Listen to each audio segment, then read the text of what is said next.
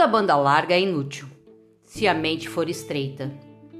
Eis a ideia vinculada numa determinada campanha publicitária nacional, que toca numa temática bastante interessante.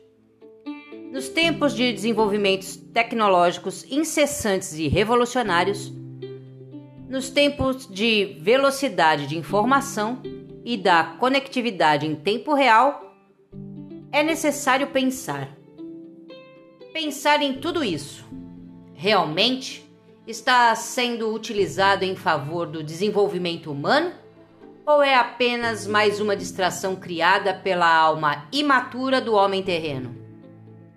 Pois, se pouco ou nada nos acrescenta como espíritos e no que diz respeito ao nosso progresso moral, ao nosso melhor comportamento, de que nos adianta? De que nos adianta ter a facilidade no acesso à informação se não sabemos o que fazer com ela? De que adianta ficar sabendo de tantas coisas se não sabemos selecionar o que eu quero e o que eu não quero? Toda banda larga é inútil se a mente for estreita.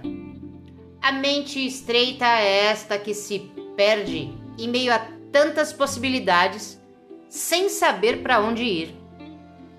Naufragam ao invés de navegar na web.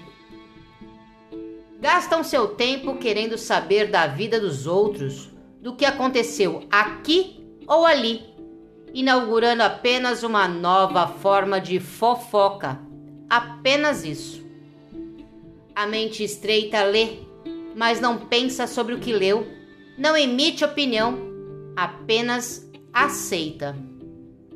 A mente estreita prefere o contato virtual dos perfis rara sinceridade do que a conversa no olho a olho, sem barreiras, sem máscaras.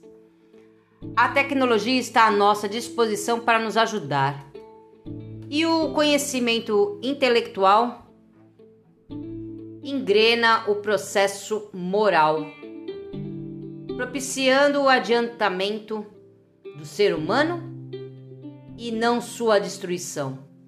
A chamada informação nunca foi tão fácil e farta. E certo, mas será ela, por si só, suficiente? O que mudou em nós, seres humanos?